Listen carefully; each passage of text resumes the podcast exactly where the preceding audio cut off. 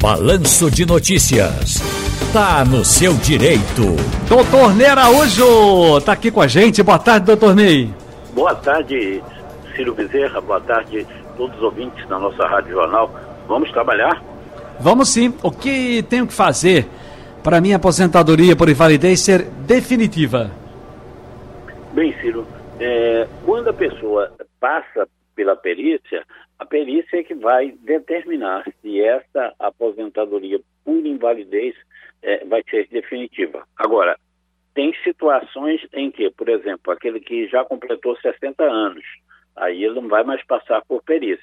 Se ele já tiver 50, 55 anos ou mais e também já estiver há 15 anos é, recebendo auxílio doença e aposentadoria por invalidez, ele também não deve mais passar por perícia.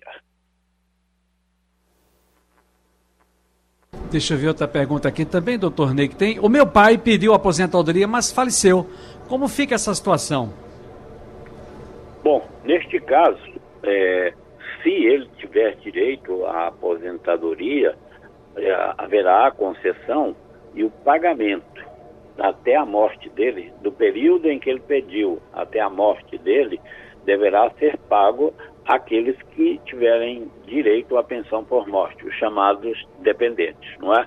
Pode ser a viúva, pode ser a viúva e os filhos, se não tiver a viúva, os filhos, não havendo estes, pode ser os pais, e não havendo os pais, podem ser os irmãos, é? desde que sejam é, menores de 21 anos ou, se forem incapazes, é, de qualquer idade, então poderão receber a pensão por morte. Se houver é, dependentes de pensão por morte, eles receberão o deixado pelo falecido. Se não houver, então serão os herdeiros que deverão se candidatar e aí devem pedir a liberação por meio de alvará. Deixa eu dar uma passadinha aqui no nosso WhatsApp, por favor, Big. Helena de Candeias está aí, portanto, deixou uma, um, um áudio para gente, para que nós colocássemos aqui para o doutor Neraújo. Helena de Candeias, boa tarde, Helena. Helena de Candeias.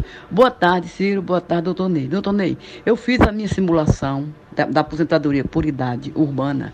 E na simulação deu duas opções favoráveis, positiva. Então, eu entrei no INSS, requeri aposentadoria. E o INSS indiferiu. Então, o que, o que aconteceu? Que quem está é, analisando é um robô. Então, eu gostaria de saber qual é, se esses casos, o que, é que a gente pode fazer para resolver isso. Conflito é esse?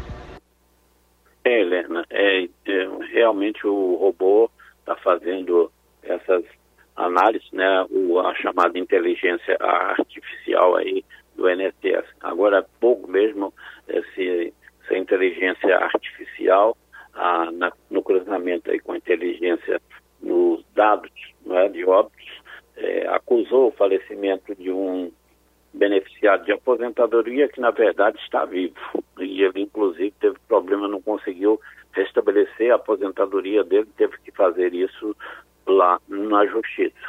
Bom, é, existe, não é, os, os, as pessoas é, que não são é, não são advogadas, elas têm muita dificuldade em trabalhar com Cadastro Nacional de Informações Sociais.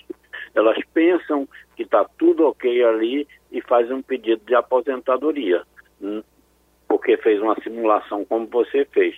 E, na verdade, tem ali pendências que não, vão, não, vai, não vai haver a contagem se você não solucionar aquelas pendências. Então, eu aconselho que você mostre a um advogado previdenciarista a sua situação para que ele possa analisar, possa contornar essas pendências que houver para que você então tenha assim a sua aposentadoria conferida. Doutor Ney, tem a possibilidade de uma viúva receber três pensões por mortes, é? Pode ocorrer, Ciro. Imagine, ah. por exemplo, quem está no serviço público, não é, na, na área de saúde mesmo, né, há essa possibilidade da pessoa ter duas aposentadorias, na União, no Estado.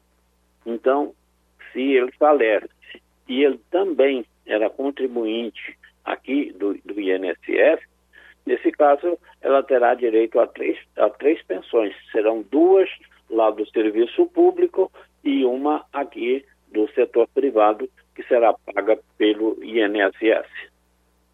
Está no seu direito hoje com o doutor Ney Araújo. Muitíssimo obrigado, doutor, pela colaboração mais uma vez. Um grande abraço.